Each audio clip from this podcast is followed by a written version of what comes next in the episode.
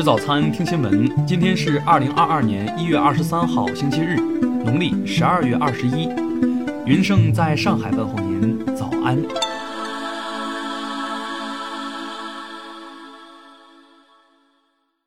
首先来关注头条消息，在农历新年即将到来之际，韩国总统文在寅给日本大使馆等外国使馆赠送礼物，而这份礼物的包装图片形似主导，激起争议。韩国新冠相关的医疗工作者、日本大使馆等外国使馆、韩国国内外媒体工作者都收到了该农历新年礼物，礼物中还配有文在寅信件，写着“希望珍惜每一天，完成国政”。日本大使馆二十一号拒收该礼物，并将其退回，同时向韩国政府提出抗议，称主岛为日本固有领土，绝对无法接受。听新闻早餐知天下大事，下面来关注国内新闻。国务院联防联控机制昨天举行新闻发布会，再次强调，对春节返乡群众要精准落实防控措施，防止一刀切、层层加码。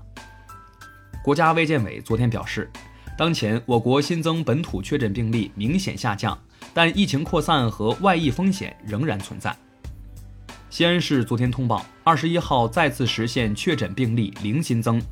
本轮疫情累计报告本土确诊病例两千零五十三例，累计已有一千六百六十七例出院。预计一月二十五号全市降为低风险地区。西安咸阳国际机场昨天发布消息，已逐步恢复国内客运航班，西安旅客乘机需持离世证明。根据中央气象台预报，二十二号至二十四号，我国中东部地区将出现大范围雨雪天气。中国气象台已启动四级应急响应。二零二零年六月二十五号凌晨，一艘载有二十七人的偷渡船只在西双版纳翻沉，造成七人死亡、一人失踪。云南省高院日前披露，此案两名主犯被判处无期徒刑。河北省纪委监委对省纪委原副书记马玉婵严重违纪违法问题通报。给予其开除党籍处分，移送检察机关审查起诉。近日，四川雅安市中级人民法院开庭审理了一起特大危害珍贵濒危野生动物案，警方查获野生动物川金丝猴十八只，小熊猫十七只。下面来关注国际新闻。当地时间二十一号，美国国务卿布林肯和俄罗斯外长拉夫罗夫在日内瓦举行会晤。双方并未取得重大突破，但同意就俄乌边境问题继续保持对话。据朝中社报道，朝鲜对美国再度做出敌对实体的定性，部署以更强有力的物质手段压制美国对朝敌对行为，还暗示未来可能采取的行动。二十一号，也门胡塞武装称沙特阿拉伯主导的多国联军对也门北部一处拘留中心进行空袭，导致数十人死亡。沙特方面昨天予以否认。二十一号，美国研究人员报告了一项手术实验进展：医生将一只猪的肾脏移植到了一个脑死亡患者身上，在生命维持设备关闭前没有出现排斥迹象。据日媒报道，二十一号，横滨市闹市区发生了一起离奇连环坠楼事件，一人坠楼后，楼下住户闻声探出窗外检查时又意外坠楼。还砸中了另一楼下住户的和地面行人，最终四人受伤。昨天凌晨，日本九州地区发生六点六级地震，目前地震已造成十余人受伤。汤加一座海底火山爆发，引来海啸，一名五十七岁男子被海浪卷走后大难不死，并游到不同岛屿求生，终于在二十八小时后获救，被称为真实版水行侠。印度尼西亚北苏拉威西省海域昨天发生六点一级地震，目前尚无人员伤亡和财产损失报告。下面来关注社会民生新闻。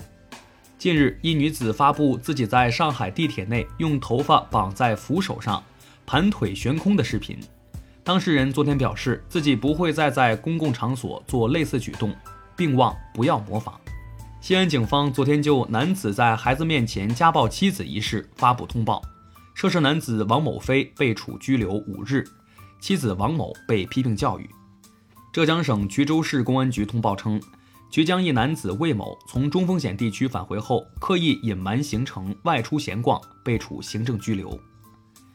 近日，广东深圳一位破产董事长街头拾荒的视频引发热议。目前，这位七十五岁老人已在志愿者帮助下回家。山东省烟台市中级人民法院发布一份刑事判决书，一名零零后大学生因长期遭受父亲家暴，在一次被父亲掌掴后持刀捅死父亲，被判处无期徒刑。最后来关注文化体育新闻。国足昨天公布出战十二强赛第七八轮球员大名单，蒋光太、阿兰、费南多、洛国富四位规划球员在列。巴黎主帅波切蒂诺透露，此前感染新冠的梅西已经恢复状态，将在周日对兰斯的比赛中登场。现年八十一岁的巴西球王贝利于十九号再次入院接受结肠肿瘤手术后的化疗，二十号晚间出院。院方称，目前贝利的健康状况稳定。秦始皇帝陵博物馆消息悉，对秦陵西侧一号墓葬北墓道的两个陪葬坑进行了发掘清理，推测其为陪葬墓，墓主的地位很高。